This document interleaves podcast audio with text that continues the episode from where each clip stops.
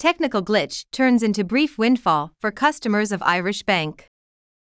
Isabella Kwai. For some customers at the Bank of Ireland, it was a windfall too good to be true. The bank, one of Ireland's largest, acknowledged on Wednesday that a technical issue with its online banking services had allowed some customers to withdraw more money than they had in their accounts, prompting the authorities to monitor crowds after long lines formed at some ATMs around the country.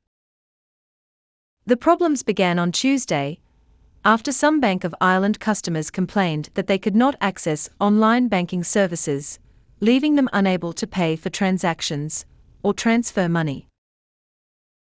But the technical glitch also allowed customers to transfer or withdraw funds without affecting their overall balance, the bank said, and some people apparently seized on the opportunity to take out money they did not have. Crowds began to gather around some Bank of Ireland A.T.M.S. According to footage circulating online and chatter on social media, even as the bank warned people not to overdraw their accounts.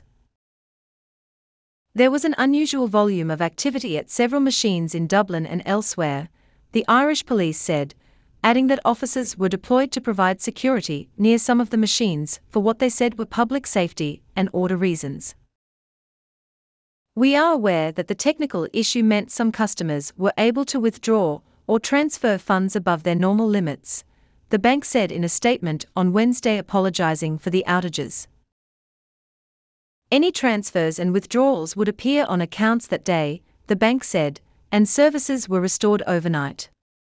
We urge any customer who may find themselves in financial difficulty due to overdrawing on their account to contact us, the statement said. The technical issues, according to local media outlets, meant that some customers were able to transfer large amounts. Some reports put the figure at 1,000 euros, or about $1,092, to an account with another bank, without their bank balances recording the transaction, and then withdraw the amount in cash.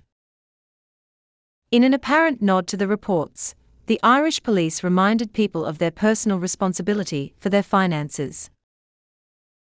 Headquartered in Dublin, the Bank of Ireland is among the oldest financial institutions in the country and opened Ireland's first ATM in 1980.